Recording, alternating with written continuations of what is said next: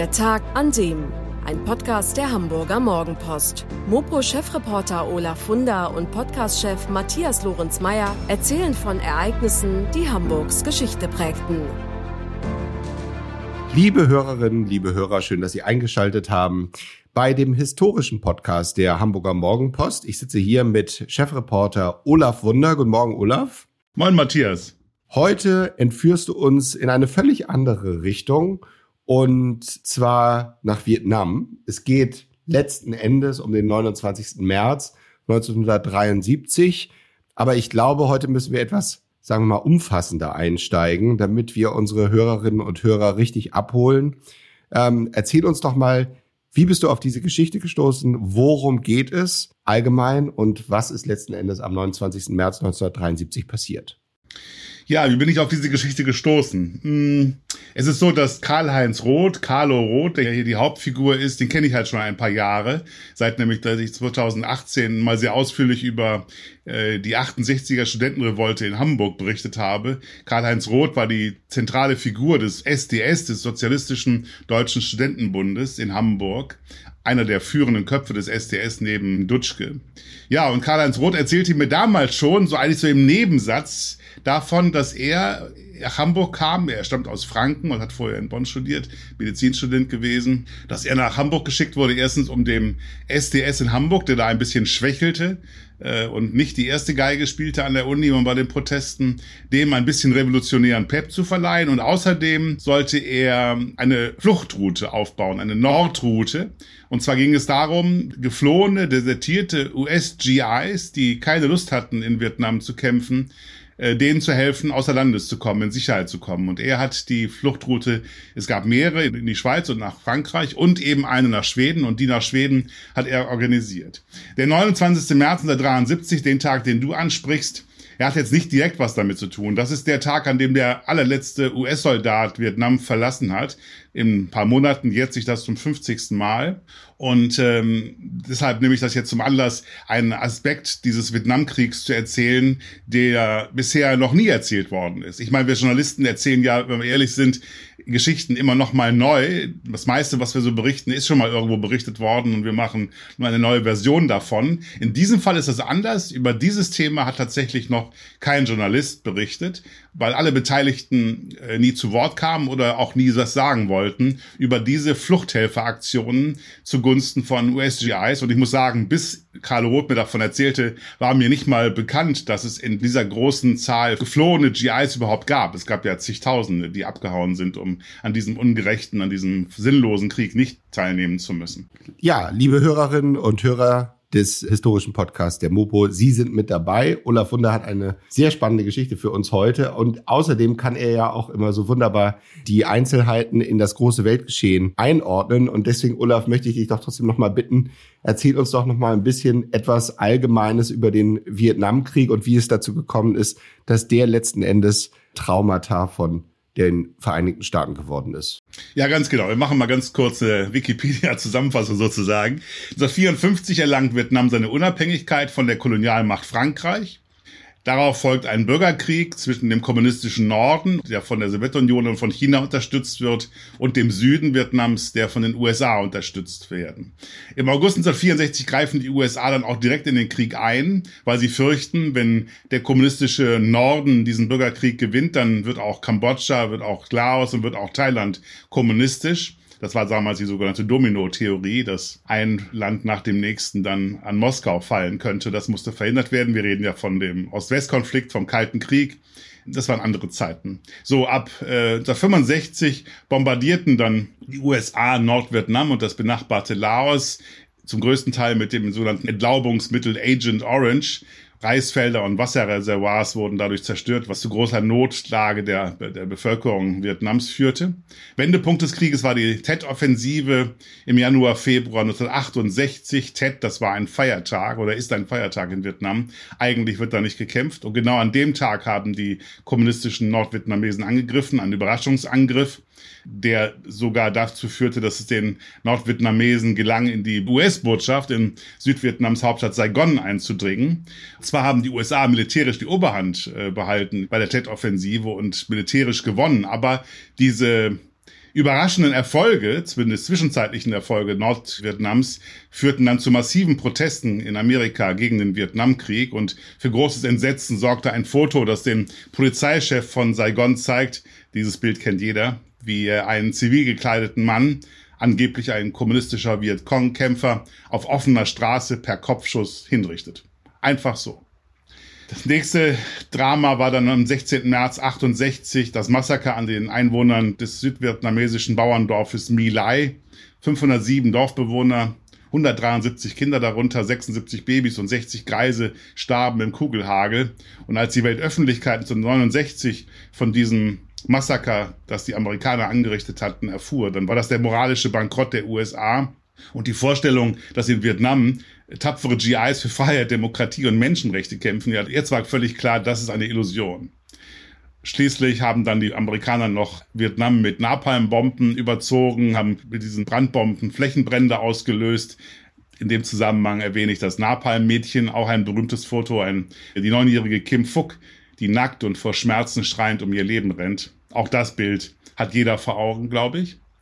Nach acht Jahren Kampfeinsatz haben dann die USA 1973 einen Waffenstillstandsvertrag unterzeichnet und haben sich vor jetzt 50 Jahren, im März ist es soweit, sich aus diesem Krieg, der dann noch zwei Jahre andauerte, zurückgezogen. Am Ende hat der kommunistische Norden gewonnen, Vietnam wurde wieder vereinigt. Soweit der Kurzabriss zur Geschichte des Vietnamkriegs. Ja, vielen Dank. Ich glaube, das hilft uns sehr, um jetzt die folgende Geschichte, die ja sehr konkret ist und auch sehr viel mit Hamburg zu tun hat, besser einordnen zu können. Dann erzähl uns doch mal, wer genau ist Karl-Heinz Roth? Karl-Heinz Roth stammt aus Franken, ist Sohn eines Polizisten und hat seine erste Politisierung Anfang der 60er Jahre erfahren als Soldat bei der Bundeswehr, als er den Befehl bekam, auf Kreta sind viele gefallen anzustimmen, ein Soldatenlied aus der Nazizeit. Er beschwerte sich darüber, verweigerte dann anschließend das feierliche Gelöbnis und wurde zu einer Sanitätseinheit versetzt. Unerträglich waren die Zustände damals, erzählt Roth, und damit meinte er nicht nur die Bundeswehr, die ganze Gesellschaft war postnarzisstisch, sagt er. Überall an der Uni, in der Politik, bei der Polizei und eben bei der Bundeswehr hatten noch Nazis das Sagen. Da konnte man nur revoltieren sind seine Worte. Als Medizinstudent schloss er sich dann dem Sozialistischen Deutschen Studentenbund SDS an, der ganz wesentlich die 68er Studentenproteste bestimmte und die Keimzelle war der außerparlamentarischen Opposition. Roth war neben Rudi Dutschke einer der führenden Köpfe des SDS und wurde dann zum Koordinator der Kampagne gegen die umstrittenen, von der Großen Koalition unter Kurt Georg Kiesinger geplanten Notstandsgesetze berufen. Und dann kam im Spätsommer 67 ein anderer Auftrag noch hinzu, ein äußerst geheimer. Denn Roth, der sich jetzt in Hamburg niederließ, sollte erstens dem dortigen SDS zu mehr revolutionärem Power verhelfen, ich erwähnte es schon, aber er sollte eben obendrein eine Fluchtroute aufbauen nach Skandinavien, um amerikanische GIs, amerikanische Deserteure in Sicherheit zu bringen man muss wissen, ich habe das ja gerade geschildert, wie der Krieg verlaufen ist und dass es dazu immer mehr Protesten in Amerika kam und der anfängliche Konsens, dass das schon richtig sei, da einzugreifen, der war bald passé. Der Widerstand in Amerika gegen den Vietnamkrieg und auch in, auch in Deutschland, der wuchs. Vor allem farbige Menschen in den USA protestierten denn es waren in erster Linie Afroamerikaner, die eingezogen und in den Dschungel geschickt wurden. 32 Prozent der US-Soldaten, die zum Einsatz kamen, waren schwarz. Dabei machten Farbige nur 11 Prozent der Bevölkerung aus.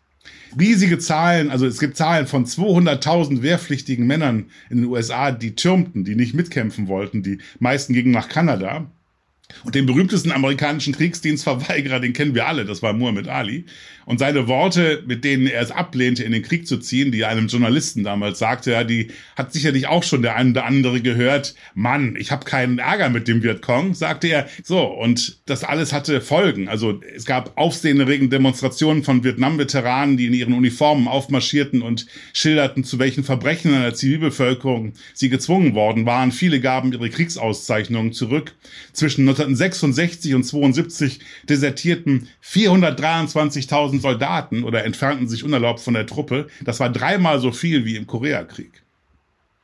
Und das Ganze, was in Amerika passierte, passierte äh, parallel auch in Deutschland. In Deutschland, in Franken, im Rhein-Main-Gebiet, äh, in Rheinland-Pfalz, in Hessen waren jede Menge amerikanische Soldaten stationiert, auch 30.000 afroamerikanische GIs. Und die Stimmung war schlecht. Die war schlecht, weil viele mit ihren traumatischen Kriegserfahrungen aus Vietnam zurückkehrten. Und sie war schlecht, weil es einen alltäglichen Rassismus in den Kasernen gab. Von weißen Kameraden und Offizieren wurden die schwarzen Soldaten wie Menschen zweiter Klasse behandelt. Ja, warum sollten sie denn dann für ein Amerika kämpfen, das sie so behandelt?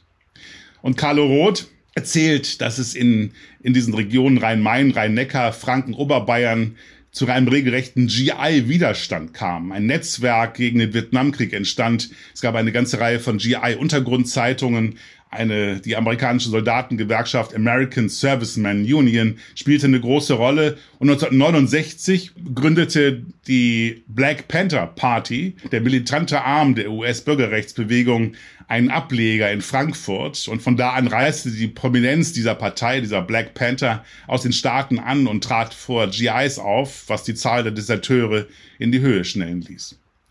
Inzwischen war dann auch das Thema Vietnam zum Hauptthema der deutschen Studentenbewegung geworden. Jeder kennt die Bilder von Demonstranten, die damals über die Straße liefen und riefen Ho, Ho, Ho Chi Minh. Das war der Name des kommunistischen Präsidenten Nordvietnams. Das wurde wie, eine, ein, wie ein Schlachtruf, wurde sein Name ausgerufen.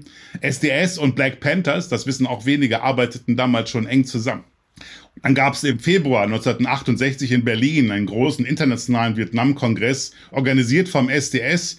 Es gibt Bilder davon, wie zwei Amerikaner äh, dort öffentlich ihre Einberufungspapiere verbrannten. Und der SDS war es auch, der dahinter steckte, als am 8. Mai 1968 viele US-Soldaten im Bereich Hessen, Bayern, äh, Rheinland-Pfalz in ihren Wohnsiedlungen und an den Toren ihrer Kasernen Aufkleber vorfanden, auf denen folgender Text zu lesen war.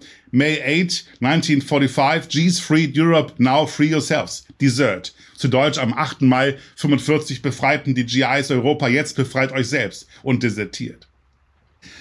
So, es gab jetzt einen Konsens im SDS, dass man jedem, der sich dem Einsatz in Vietnam entziehen wollte, helfen sollte. Aber es konnte nicht, und das war klar, nicht bei, bei bloßen Worten bleiben. Jetzt musste man ganz konkret was tun, um desertierenden Soldaten zu helfen. Denn zu desertieren war illegal. Die landeten im Knast. Also wurden die schon erwähnten Fluchtrouten aufgebaut, eine in die Schweiz, eine nach Frankreich und Carlo Roth wurde zum informellen Leiter der Nordroute bestimmt.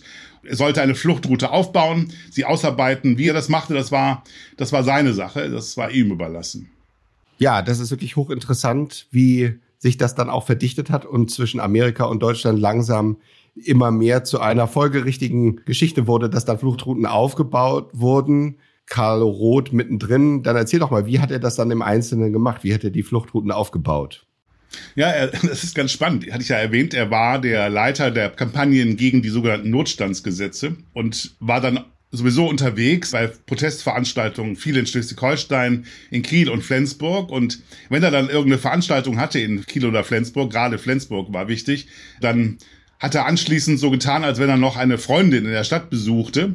Aber stattdessen hat er die Gelegenheit nur genutzt, die politische Polizei, die ihm immer auf den Fersen war, abzuhängen sodass er unbeobachtet zu linken Landkommunen an der dänischen Grenze reisen und ihnen erklären konnte, was er von ihnen wollte, nämlich, dass sie amerikanische Deserteure versteckt halten.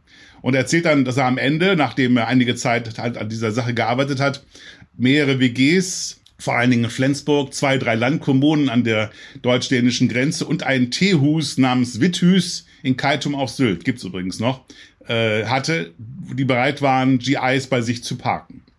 Das größte Problem war dann der Grenzübergang nach Dänemark. Gefährlich waren nicht die deutschen Zöllner, denn bis in die 70er Jahre durften die US-Soldaten gar nicht kontrollieren. Die Gefahr war vielmehr, sagt Roth, dass die US-Militärpolizei und der US-Militärgeheimdienst einige dieser Grenzübergänge überwachten, denn denen war inzwischen auch klar, dass das der Weg war, über den Soldaten ins Ausland verschwanden. Und dann erzählt er, dass sie eine Lösung fanden für dieses Problem. Und diese Lösung waren sozialistische Genossen, die zur dänischen Minderheit in Schleswig-Holstein gehörten. Diese Dänen waren verständlicherweise professionelle Grenzgänger und die wussten genau, was an welchem Grenzübergang los war. Und einige von ihnen konnte er als Fluchthelfer gewinnen. Damit war die Route fertig und dann ging's los. Die ersten geordneten Transfers konnten beginnen. Die Geflüchteten, sie nannten sie Brothers, wurden in Kassel oder in Hannover in Empfang genommen und dann in den Großraum Hamburg gelotst wo sie zunächst mal in Wohnungen von Genossen untergebracht wurden, also von SDS-Anhängern, von revoltierenden Studenten beispielsweise. Allerdings achtete Roth genau darauf, dass es sich bei diesen SDS-Lern, die ihre Wohnungen zur Verfügung stellten, um Leute handelte, die bei Protestaktionen nicht die erste Geige spielten, die eher sich im Hintergrund aufhielten. Denn dann war klar, dass sie auch nicht von der Polizei überwacht wurden. Denn an die 60 WGs waren dauernd überwacht. Das wussten die ganz genau. So, anschließend wurden die Deserteure dann von den Wohnungen in Hamburg zu den Landkommunen an Nord- und Ostseeküste gebracht. Manchmal hat dann Roth irgendeinen Genossen gefragt, mal, kannst du dein Auto zur Verfügung stellen? Wir müssen da jemanden wegbringen. Ich weiß übrigens, Günther Zint, ein ziemlich berühmter Hamburger Fotograf, äh, der damals auch bei der APO mitwirkte, der erzählte mir mal, er hat äh, sein Auto, einen roten Austin, den er in England gekauft hatte, zur Verfügung gestellt für solch eine Fluchttour, eine Fahrt mit einem GI an die dänische Grenze. Er hat den Wagen nie wieder gesehen. Er weiß bis heute nicht, wo er geblieben ist. Naja, egal, nur so eine Nebenbemerkung. Die Deserteure haben dann in den Landkommunen Nord- und Ostseeküste ein, zwei Wochen verbracht. In der Zwischenzeit hat dann Roth bei seiner dänischen Kontaktgruppe in Aarhus und Kopenhagen Bescheid gesagt, dass wieder ein Brother eingetroffen sei, der abgeholt werden müsse. Und dann haben die Dänen dafür gesorgt, äh, dass diese Brothers über ihr eigenes Netzwerk dann durch Dänemark über den Öresund nach Schweden geschleust wurden. So, und dann waren sie in Sicherheit.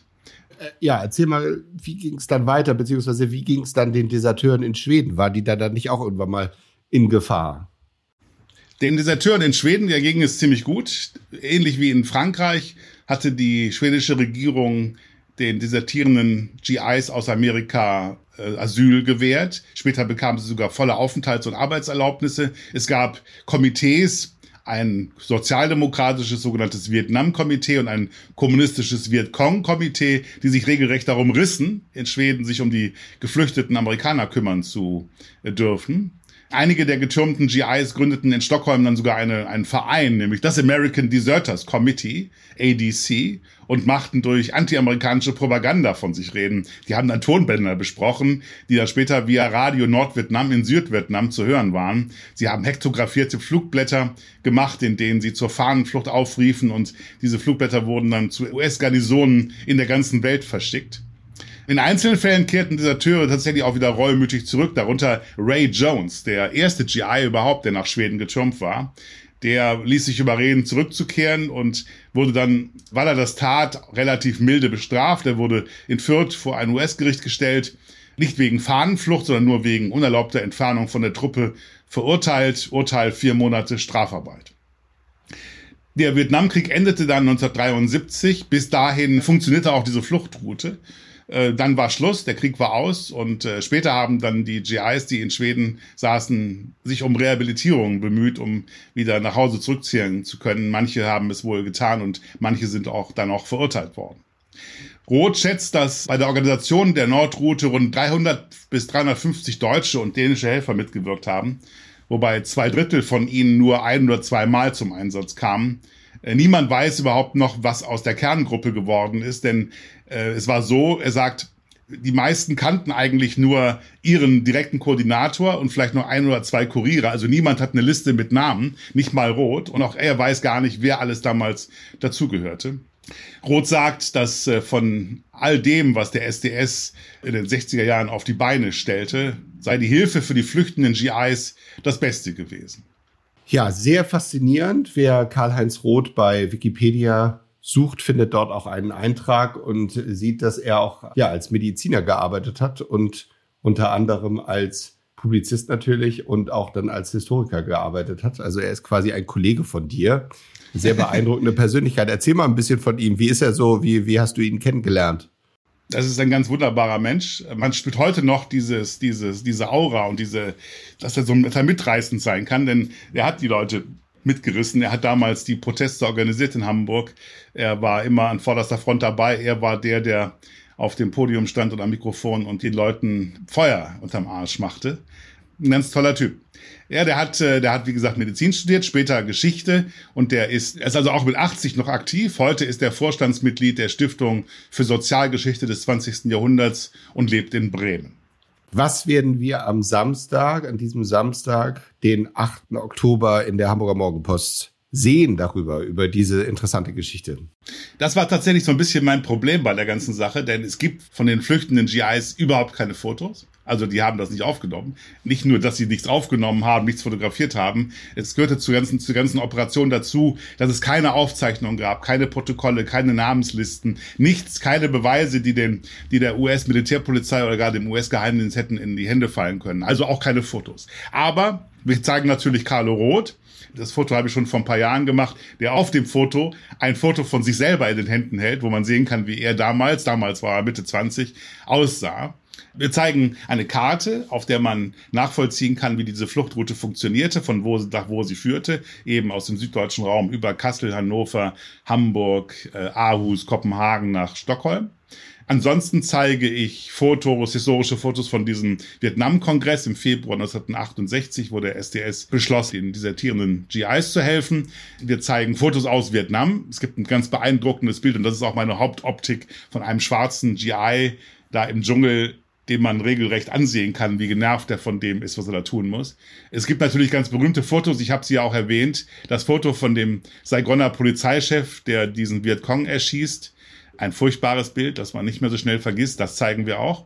Und wir zeigen natürlich auch das äh, Napalm-Mädchen, also das sind ja Ikonen, die muss man zeigen und die man weiß auch sofort, wenn du die Bilder siehst, wo du bist oder bei welchem Thema du bist. Deshalb sind sie auch wichtig, denke ich. Und man muss sie auch zeigen, weil man zeigen muss, wie furchtbar Krieg ist. Deshalb haben Kriegsfotografen diese Bilder gemacht.